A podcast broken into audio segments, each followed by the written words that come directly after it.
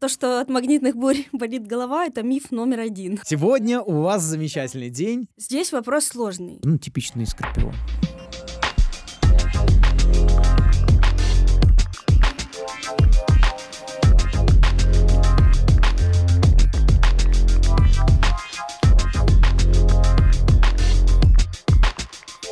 Всем привет, это мои подкасты. Всем, кому слегка за 20, э, подвигайте ближе свои экраны, начинайте прислушиваться, потому что сегодня мы поговорим о важном, о вашем здоровье, но в другом немножко контексте.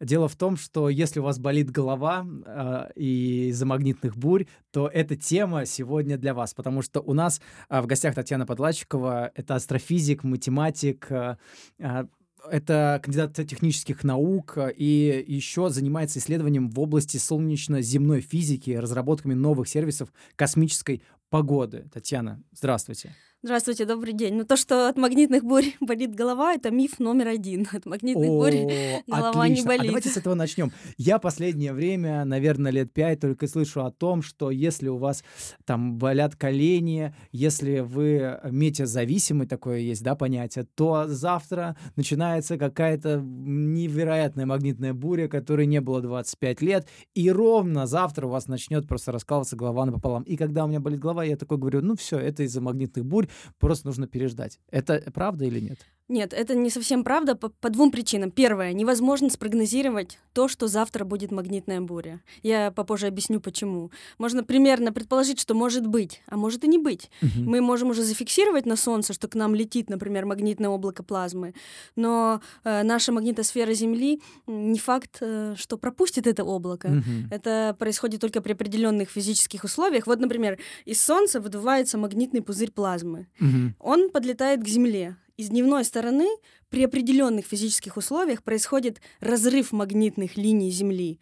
И поскольку Солнце дует солнечный ветер, солнечный ветер продолжает дуть, э, магнитные линии, которые пересоединились с магнитными линиями, которые фактически прилетели к нам от Солнца, сносятся на ночную сторону Земли. На ночной стороне Земли они вновь пересоединяются, и заряженные частички по магнитным линиям засыпаются в полюса Земли. Угу и возбуждают азот и кислород, а возбуждение азота и кислорода э, в итоге раскрашивает небо разноцветными это цветами. Сияние. Это полярное сияние, но вокруг Земли э, происходит, возникает кольцо электрического тока, оно ослабляет магнитное поле Земли, и так на Земле начинает бушевать магнитная буря. Но узнать, произойдет ли это магнитное присоединение или нет, мы можем только в так называемой точке Лагранжа L1. Это точка, которая находится постоянно на линии Солнце-Земля в полутора миллионах километров от Земли. И когда магнит магнитное облако уже прилетело к этой точке, э, мы передаем данные по радиоканалу на Землю и можем выполнять очень э, краткосрочный прогноз, может быть, на несколько часов, ну, там, на час, на несколько часов. Mm-hmm. Поэтому, когда вы видите в новостях, что через месяц или через неделю нас ждет магнитная буря, это неправда. Это только, можно вероятностно. Может, будет, а может и нет. Если наша магнитосфера раскроется. Это как вот стрелки на железнодорожных путях. Вот раз, и уже mm-hmm. весь многотонный состав вчится внутрь магнитосферы. Вот. А по поводу... Но голов... мы это чувствуем, если по поводу... вот... Да, да, по поводу головной боли. Здесь э, важно понимать следующее, что э, человек 20% своей жизни живет в условиях магнитной бури. Сейчас мы приближаемся к пику солнечной активности, и на пике солнечной активности может быть порядка 50 бурь в году, и мы просто уже этого не замечаем. Угу. То есть все живое адаптировалось к условиям Солнца-Земля и находится в равновесии. То есть для здорового человека это эм, абсолютно, это, скажем так, это условия нашей жизни, это необходимые факторы, в которых живет человек. Но Конечно, если э, у человека есть какие-то проблемы, условно проблемы со здоровьем, то действительно во время магнитной бури, особенно уже вот э, на, через несколько дней после магнитной бури на этапе восстановления, э, количество вызовов скорой помощи может повышаться на 20% примерно. Э, доктора говорят, что это связано с тем, что кровь может густеть, и это, конечно же, риск инфарктов, инсультов. Угу. Но для здорового человека это просто необходимые условия жизни. В России и в других странах проводились эксперименты, когда человека условно э, садили в клетку, которая отбивает магнитные влияния, э, он субъективно и объективно начинал чувствовать себя хуже. То есть Поэтому вот сообщение о магнитной буре в прессе может иметь э, больший э, эффект, наоборот, э, что вот, вот магнитная буря, готовьтесь к головной боли, чем сама магнитная буря. Вы, когда проходите вдоль трамвайных путей, магнитные колебания сильнее, чем ток, который проходит через ваше тело. Угу. Но э, на первом месте, конечно, все-таки влияние обычной погоды, атмосферного давления. И поэтому публике в общем нужно относиться спокойно к таким сообщениям. Но, Вау. Да, Вау. если человек каким-то образом окажется в открытом космосе, тут уже начинаются проблемы. Дело в том, что у нас есть магнитное поле, да, и мы находимся, да, это в целом, конечно, привилегия то, что у нас есть магнитное поле, потому что э, у Марса, например, нет. И за, без магнитного поля солнечный ветер сдул атмосферу Марса, ну, примерно за несколько миллионов лет, и м, там нет ни атмосферы, ни магнитного поля. А у Земли есть, то есть мы этого не ценим. То, то есть что... благодаря магнитному полю у нас есть атмосфера? У нас есть, ну, скажем так, у нас атмосфера не сдувается в открытый космос, хотя ежедневно все равно атмосфера потихонечку сдувается. Это я точно не помню, сколько тонн, но это, в принципе, конечно, незначительно. Но если человек выйдет за пределы этого магнитного поля, например, космонавт, конечно, его здоровье подвержено большому риску. Дело в том, что заряженные частички фактически проходят через тело космонавта, выбивают электроны из атомов, угу. и разрушается структура ДНК, и возникает риск и рака, и других болезней. У космонавта, например, э, проходит э, через глаза неважно, в открытом или закрытом состоянии, постоянно заряженные частички. То есть он это воспринимает как вспышки. Mm. И даже когда он спит ночью или... Неважно. Эм, и, конечно же, э, в космосе у него, например, э, под отсу... Э, из-за того, что нет эм, действия гравитации, у него вытягивается позвоночник, mm-hmm. он может становиться примерно на 5-8 сантиметров больше. А когда он возвращается на Землю, он опять сжимается, и космонавт поэтому может испытывать просто колоссальную боль. Поэтому им там надо тренироваться, насколько я знаю, им постоянно необходимо в течение дня делать а, тренировки. Обязательно. Для, для того, чтобы быть в тонусе и прилетев, у тебя мышцы должны быть в тонусе, и все, что держит твой корпус, тоже должно быть. Об- обязательно. Но да, вот да. Э, по последним исследованиям, если человек, например, хочет полететь на Марс, угу. ему лучше лететь на пике солнечной активности, когда Солнце очень активно, очень много вспышек, магнитных облаков, выбросов. Почему? Потому что к нам проникает еще галактическая активность. Это очень заряженные частички, которые прилетают к нам из других галактик или из нашей галактики, mm-hmm. фактически ускоряясь от взрывов сверхновых звезд. Они э, ударяются о солнечные панели спутников, которые летают на геостационарной орбите Земли. И вот дело в том, что когда солнечная активность очень высокая, угу. магнитное поле Солнца очень мощное, оно выметает из нашей Солнечной системы эти очень опасные галактические космические лучи. Такая вот естественная защита от нашего Солнца. Но, конечно же, если космонавт попадет под вспышку, э, это, к сожалению, может привести к смертельной дозе радиации, если вспышка очень сильная.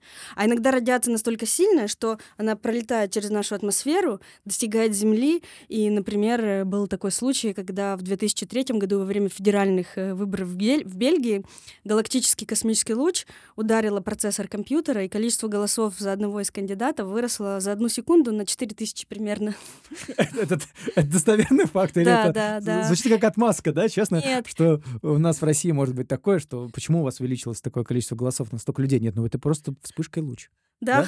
да? Э, примерно на средних широтах во время повышенной солнечной активности это может происходить раз в месяц сбой в процессоре, связанный с галактическими космическими лучами. Космическая погода. Звучит, как будто вы э, живете в каком-нибудь э, фильме или у вас э, вы человек, который занимается творчеством, потому что это звучит даже как-то романтично и круто. Ну, для меня точно, как человек, который закончил аэрокосмический институт э, Московского авиационного института. А, скажите, космическая погода нам а людям, людям, которые живут, просто ходят на работу, выходные, а гуляют, на что она влияет на нас, вот как на человека? Ну, давайте так, э, в XIX веке угу. произошло очень сильное событие, когда магнитная буря привела к тому, что из строя вышел телеграф э, в Европе и США.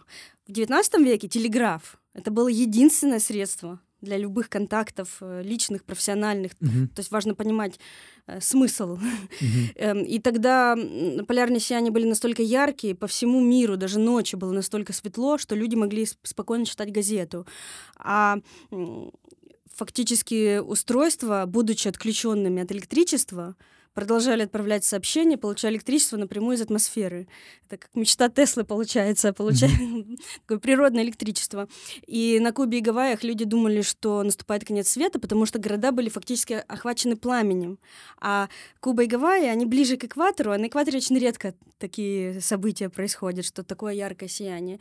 И вот если подобное событие произойдет сегодня, в 21 веке, когда наши технологии существенно прогрессировали, по оценкам специалистов, ущерб от э, такого события может стоить несколько триллионов долларов и 10 лет восстановления инфраструктуры экономики. А наша жизнь во многом, во многом полагается на современные технологии. Кроме того, например, если вы хотите перелететь из, э, например, э, Нью-Йорка в Дубай, быстрее всего лететь через полюс Земли. Но во время геомагнитных бурь трансполярный перелет запрещен, потому mm-hmm. что там нет радиосвязи. В, в Швеции в 2015 году из-за вспышки на Солнце достаточно средней самолеты исчезли с радаров, аэропорты вынуждены были посадить все самолеты, день не работали. Представьте себе день. Если это да. Да. И эм, и дело не только в, даже в пассажире, а когда уже э, происходит сильная магнитная буря и трансполярный перелет, доза радиации становится настолько большой, что пилоты вынуждены лимитировать количество э, полетов и подсчитывать, сколько можно вообще часов летать, совершать mm-hmm. трансполярный перелет. И, конечно же, если взять Землю, э, наземные технические системы во время э, магнитных бурь на Земле все э, длинные проводящие системы у них появляется электрический ток. То есть на железной дороге, например, красный свет светофора может спонтанно переключиться на зеленый. Вот в России такие эксперименты проводились. Э, железная дорога обратилась, что происходит. А это же нарушает безопасность и расписание. Кроме того, вот дело в том, что эти токи, они втекают в заземление электростанции изнутри вот за, нас как бы заземление защищает сверху, а да. а токи втекают прямо в эти заземления и могут просто разрушить всю энергетическую инфраструктуру. Э, например, в, в конце 20 века очень известное событие в Канаде. Всего лишь за 80 секунд перегорел электрический трансформатор, который поставлял электричество Квебеку. И на на сутки примерно 6 миллионов человек остались без электричества, отопления. Представьте себе, вы просыпаетесь утром, март, это было в марте, ма, да, еще так уже снег лежит, холодно, но у вас в доме холодно, там кофе, чай вы не можете сделать, да. полная неопределенность. И это 6 миллионов э, Да, людей. финансовые потери составили примерно 13 э, миллионов долларов, и э, более того, например, ваш старенький водопровод может дать трещину в ванной или какой-нибудь труб трубопровод, который нефть перекачивает. Я не подумал бы об этом. Потому что нарушается защита от коррозии, к сожалению, преждевременно. И много-много других примеров. То есть, поскольку наша жизнь очень сильно зависит от современных технологий, Представьте себе, не будет электроэнергии, не будет э, поставок нефти и газа. газа. Да, не будет нефти и газа, не будет работать. Это прям каскадный эффект во всех сферах транспорт, службы реагирования, эм, Татьяна, банки. мы все умрем? Нет, нет. Нам нужно просто изучать космическую погоду, с одной стороны, а также, с другой стороны, эм, научиться создавать новые, более устойчивые технологии. То есть ваша задача предотвратить, предупредить эти события или их невозможно предупредить? Сегодня службы космической погоды работают точно так же, как и метеорологические службы. И пользователи эм, этих э, служб это и спутники, и самолеты, и аварийные службы, и эм, электросети, и многие другие. И Конечно, если на, на Солнце что-то происходит, э, в общем, Солнце находится в таком игривом штормовом настроении, то э, отменяют любые запуски в космос, э, отменяют любые спутниковые маневры, перелеты через, э, через полюса Земли, можно снижать нагрузку на электростанции. Но, к сожалению, от экстремального события на сегодняшний день наши технологии не защищены. И нужно работать в этом направлении, потому что такое событие, как в XIX веке, по оценке оценкам специалистов, может произойти примерно один раз в 500 лет. Угу. А вот канадское событие примерно раз в 50 лет. И поэтому э, нужно очень серьезно к этому относиться, готовиться. Одного раза будет достаточно. Вот э, вы э, директор Центра системного проектирования Сколтеха. Именно этим занимается Центр занимается целым рядом направлений, и э, мы обучаем и студентов, и аспирантов, и занимаемся эм, разработками новых технологичных продуктов, эм, новых материалов, э, робототехникой, создаем спутники, маленькие спутники Кубсаты, запускаем спутники, занимаемся космическими исследованиями. У нас работает э, в центре самом примерно 10 научных групп и лабораторий. Моя научная группа занимается исследованиями по физике Солнца и космической погоде. То есть, а есть ли такое уже приложение? Вот мы, допустим, смотрим спокойно а, погоду обычную атмосферное давление, э, температуру и э, будет ли дождь. Она уже достаточно прогрессивная, кстати. Ты можешь посмотреть э, за целый день, сколько процентов выпадет осадков на протяжении... Ну вот, то есть все можешь изучить, уже взять зонт и быть довольным. Вот. А есть ли такая вот э, достоверная космическая погода, и почему она не э, актуализирована у нас, если мы так от нее зависимы? Есть, э, конечно, большое количество профессиональных служб и в американском космическом агентстве, и в европейском космическом агентстве. Они все э, в свободном доступе. Надо просто быть специалистом, чтобы понимать. Но есть, конечно, и научно-популярные приложения, и в Телеграме, и приложения. Все есть. Есть, да? Конечно, очень много, и э, с, огромной, с огромным количеством красивых изображений, картинок. Это все есть. Но надо понимать, что в первую очередь этими сервисами пользуются профессиональные пользователи это вот э, представители сфер промышленности от космоса до Земли. Вот получается, вы каждый день смотрите на Солнце, да, в, в разных его э, ипостасях. А оно же очень красивое. Я посмотрел эти фотографии последние, которые делают. Э, мы там пытаемся разобраться, я иногда пытаюсь разобраться, как же эти фотографии были сделаны. Я знаю, что это где-нибудь с какого-нибудь полюса, как правило, где есть возможность сфотографировать в спокойном состоянии. Я знаю, что подлетают спутники, да, большие. А вы каждый день смотрите, во-первых, какая ваша любимая фотография, мы ее добавим сюда, вы нам ее, пожалуйста, скиньте. А второе, скажите, э, как вообще делаются фотографии и зачем нам каждый день смотреть на солнце? А, ну, я по первому пункту, безусловно, да. солнце очень красивое, а в научных исследованиях, мне кажется, очень важно помнить о красоте. Даже вот в Древней Греции математические доказательства теорем строились по принципу красоты. То есть греки считали, что планеты крутятся вокруг э, звезды угу. по кругу, потому что круг красивее эллипса. Ну, это не совсем так, все-таки это эллипс, но тем не менее принцип красоты очень интересен, Важно, да. да. да. Вот. А по поводу э, как э, снимают, э, да.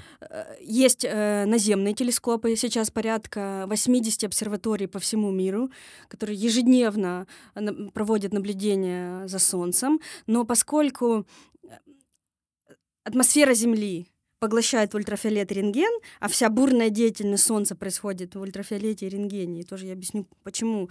Эм, нужно выводить спутники за пределы атмосферы Земли, угу. чтобы смотреть на Солнце уже без поглощения ультрафиолета и рентгена. И, конечно же, сейчас десятки спутников на Солнце, э, на, на Земле и э, за пределами атмосферы Земли в космосе наблюдают за Солнцем в ну, 24 часа в сутки. Например, Солнечная динамическая обсерватория, которая была запущена в космос в 2010 году, нам за один день дает полтора терабайта данных. Это примерно, так примерно, это 500 песен можно скачать. Это, э, по сути, у нас сейчас уникальные возможности. Никогда у человечества не было такого количества данных mm-hmm.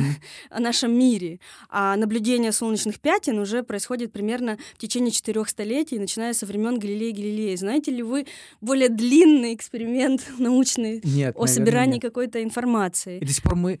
Э, из, из этого вытекает. Мы не все же знаем. Мы, мне кажется, и двух процентов не знаем про Солнце, да, всего того, что там происходит.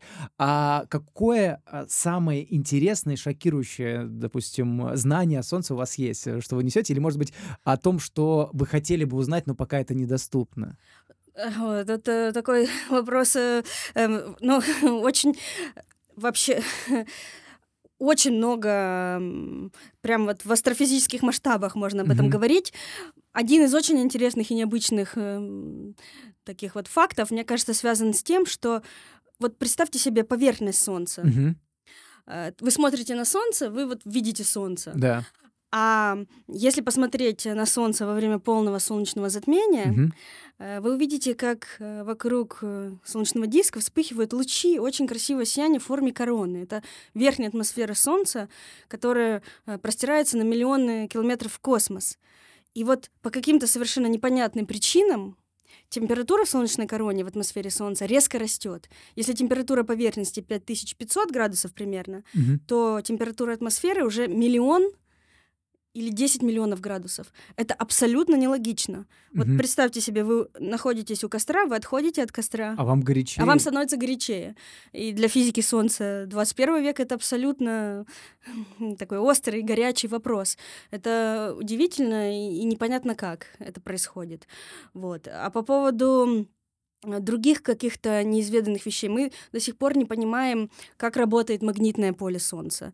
Э, Дело в том, что вот на Солнце появляются пятна, э, на минимуме солнечного цикла, э, когда пятен нет, магнитное поле Солнца выглядит как классический магнит с двумя полюсами, югом и севером, и вертикальными магнитными линиями.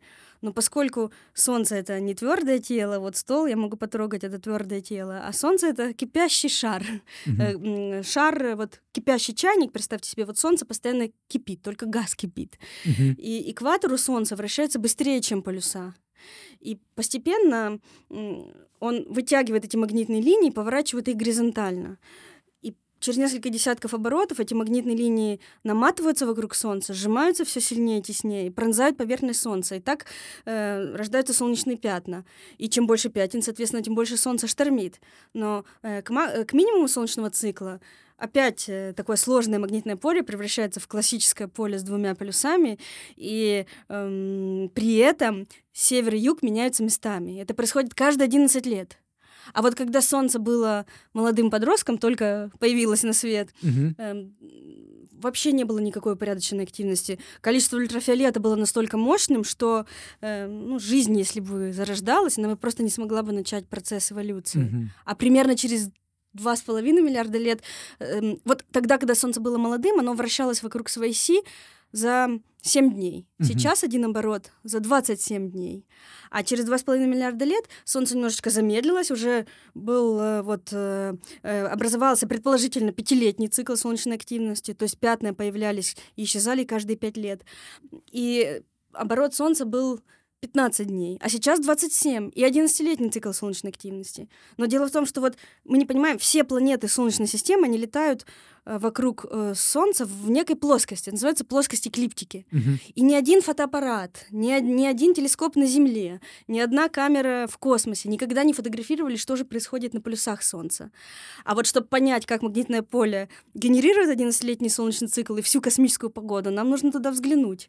И в 2020 году полетел как раз спутник Solar Orbiter к Солнцу. Он оттолкнется от Венеры, гравитационные маневры, э, и он э, сможет выйти из плоскости эклиптики и заглянуть в полюса. Это, это когда произойдет это чудо? Он уже это делает, потому что э, такая орбита вытянута, он подлетает к Солнцу, возвращается э, на Землю. И аналогично в 2018 году к Солнцу полетел спутник э, Паркер Solar Probe. В честь американского астрофизика Юджина Паркера он открыл солнечный ветер. Там, он, там вообще идея максимально близко подлететь к Солнцу, прикоснуться к солнечной короне, к атмосфере Солнца. И он уже несколько раз пролетел через эту солнечную корону. И это с точки зрения 21 века это фундаментально важно. Веками вот вы никогда не трогали э, солнечное вещество, никогда в жизни. То есть веками Д- мы не наблюдали... понимаем, да, что Вот это. представьте, вы хотите понять, что такое вода в океане, но вы сидите на берегу. И сейчас эти данные анализируются. Это революционное достижение, которое поможет нам понять, и почему нагревается солнечная корона, и как рождается солнечный ветер, и как нам жить в гармонии. Татьяна, вы говорили, что Солнце был подростком. Это, соответственно, а, у него есть какой-то жизненный цикл.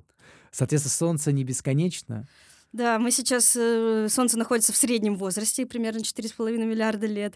И нам очень хорошо, потому что уже упорядоченная солнечная активность, э, достаточное количество ультрафиолета. То есть мы живем в очень хороший период Солнца.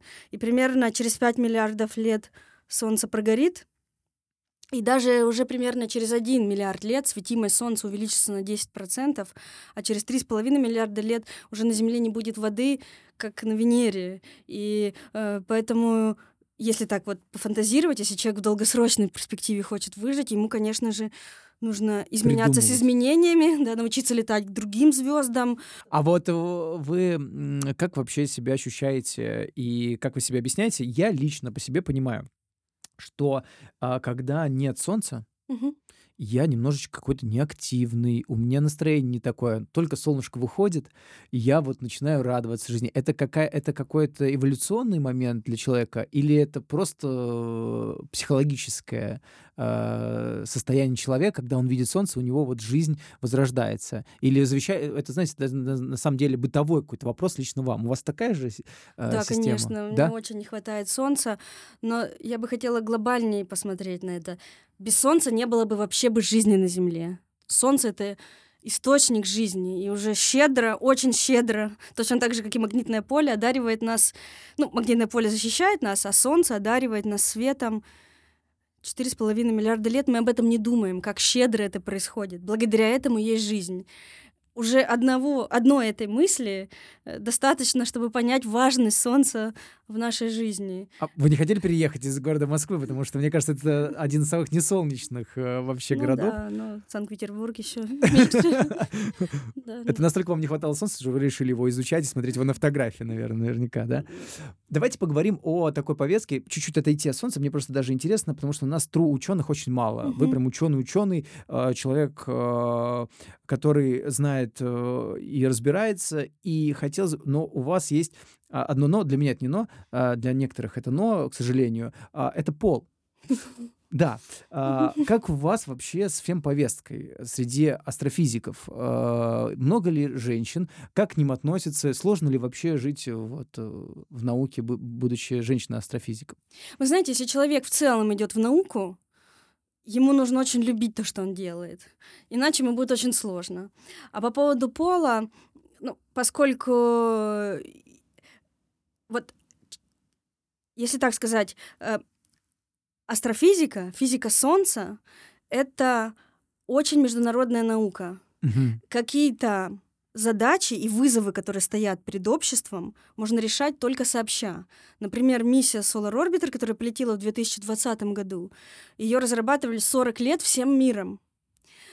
Ни одна страна в отдельности не может такую большую миссию сама одна запустить. Здесь нужно участие всего а мира. А, а почему? Потому что там фотография с одной стороны части света, да, исследование с другой. Сложно. Да. Это огромный... Полет третья сторона, да, да, это да, огромный, огромный, каждая, какая-то страна разрабатывает один инструмент, другая страна другой инструмент.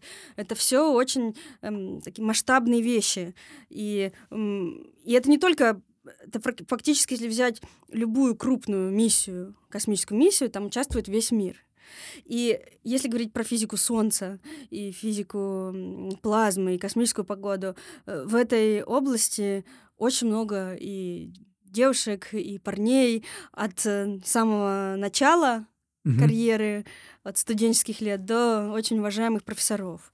И если вдруг какой-то человек что-то скажем так, какие-то у него мысли по поводу пола, мне кажется, просто...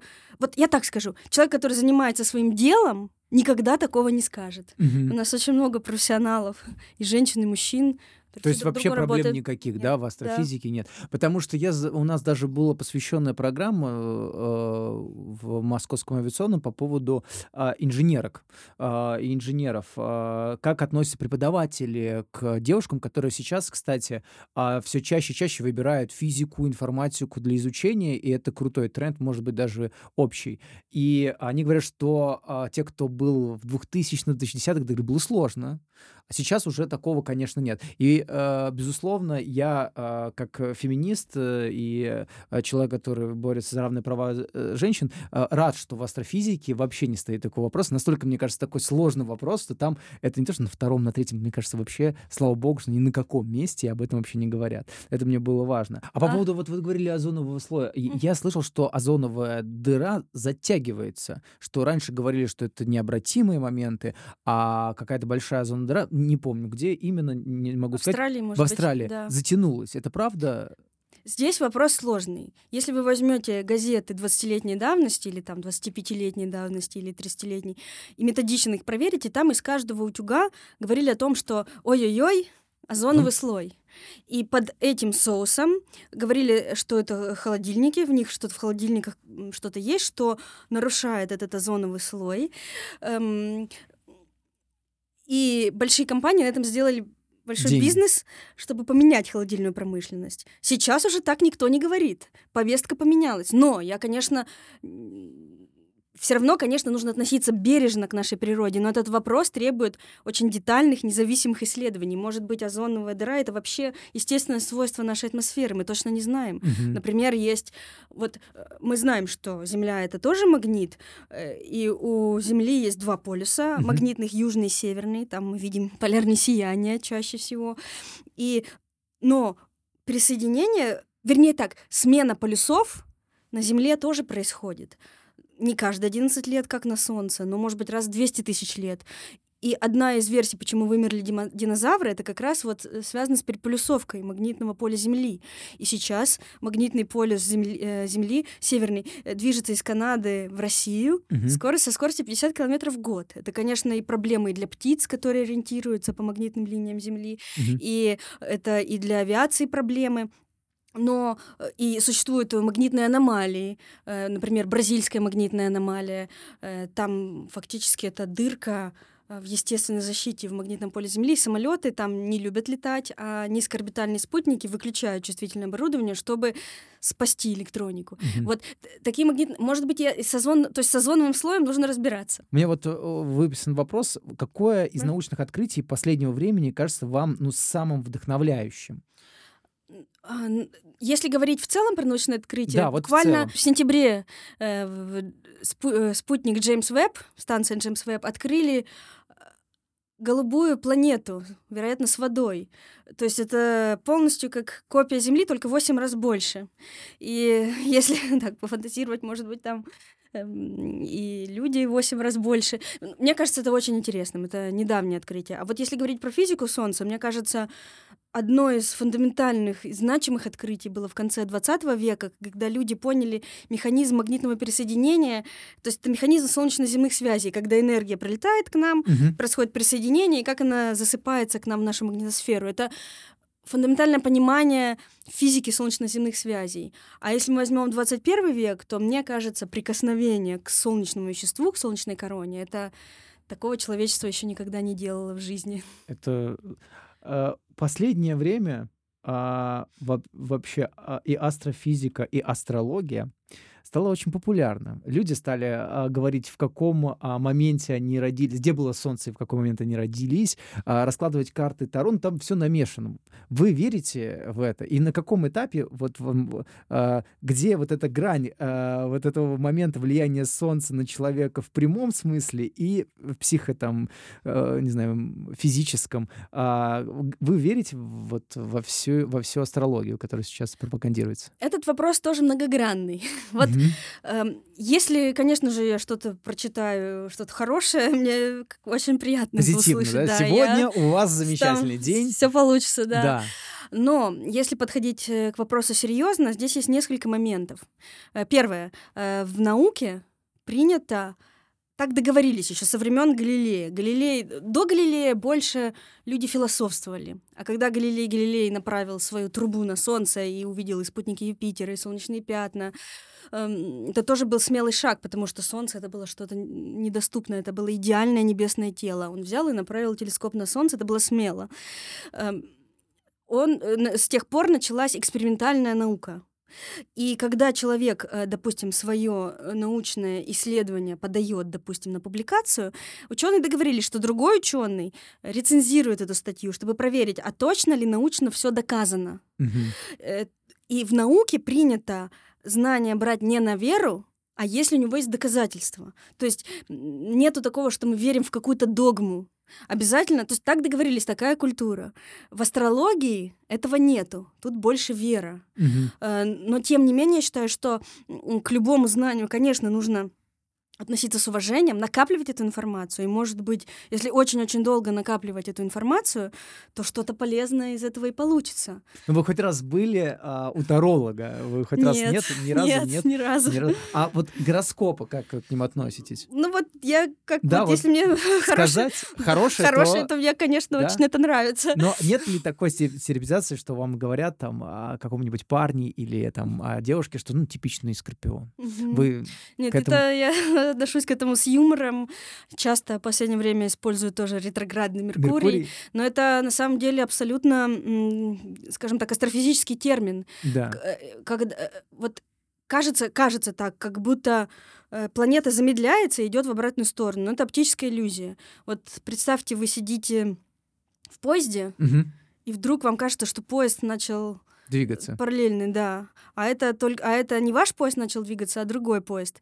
Точно, точно так же происходит с Меркурием, когда э, Меркурий он очень быстро, 80 или 90 дней он крутится вокруг Солнца, и в какой-то момент он просто приближается к Земле и очень быстро проносится вокруг Земли, а вам кажется, что он идет назад. То есть это абсолютно физический термин, но его По взяли. поводу, да. И если мы видим, что, то получается, что все люди начинают объяснять свои э, какие-то, не знаю, жизненные события ретроградным да. Меркурием, который проносит. А скажите, э, вот человек, который сейчас зарядился, наверняка уверен, что слушатели и зрители зарядились этим, а что можно почитать и посмотреть, чтобы, возможно, как, э, там, не знаю, как работает солнце для чайников, да, вот такие обычные вещи, которые могут зарядить тебя или, может быть, э, сподвигнуть тебя на более углубленное изучение и солнца, и нашей Вселенной. Есть ли такая, такие фильмы любимые, либо книги понятные? Понятно, что у вас наверняка есть а, книга э, профессиональная, которая вам помогает, но вот для нас, для людей, которые ничего об этом не знают. Есть огромное количество информации в интернете. Лучше всего это делают на сегодняшний день Американское космическое агентство, агентство НАСА есть даже космическая погода для детей. Там mm. очень здорово и наглядно все объясняется.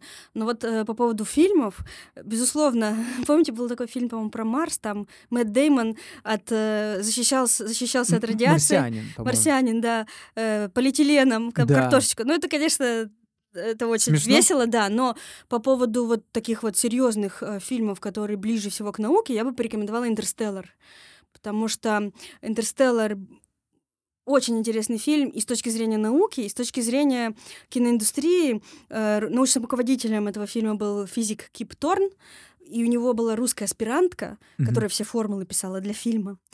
И дело в том, что индустрия кино проспонсировала научные исследования высоко такой вот кластер, который может высокопроизводительные вычисления делать. И с одной из компаний они написали код, Э, для, скажем так, решения очень сложных уравнений э, распространения пучка света в искривленном пространстве времени черной дыры. И благодаря этому они смогли смоделировать черную дыру. Угу. То есть это очень интересный пример, когда и наука, и киноиндустрия фактически выиграли от этой идеи. И там достаточно близкие. А, бывает ли у вас э, в жизни, это уже подводя уже к финалу, э, конечно, может быть, что-то еще там почитать, да, вы сейчас еще сказать, бывает ли у вас в жизни такое как бы выгорание, вы понимаете, что вы все не изучите. И столько еще всего учить. Не бывает ли досада? Это знаете, когда вы сидите и думаете, на Netflix столько всего много вышло, в столько много книг прикольных написано, я это никогда не прочитаю никогда в жизни и не пересмотрю. И также вы, что настолько много вопросов, на которые сейчас периодически находятся ответы, что вы все равно до конца не узнаете все. Есть ли такое у вас досада? Нет, досады нет. Есть больше восторг, когда получается что-то обнаружить новое, что еще не... Что вот когда приходит понимание вдруг сути наблюдаемых явлений. Вот этот восторг, он э, э перекрывает любые какие-то даже намеки на выгорание. Ну вы, да. Татьяна, ну, час прошел, пролетел с вами. Мы, потому что э, наверняка с вами еще раз встретимся. Я уверен, что мы с вами э, пообщаемся еще на разные темы. Я хочу вам пожелать удачи. Э, спасибо вам большое, что вы так любите науку. Э, мы благодарны э, судьбе, что вы у нас сегодня были в подкасте. Татьяна Подлачкова, математик, э, просто замечательный астрофизик, удивительный, великолепный ученый с большим счастьем. Спасибо большое, что вы пришли.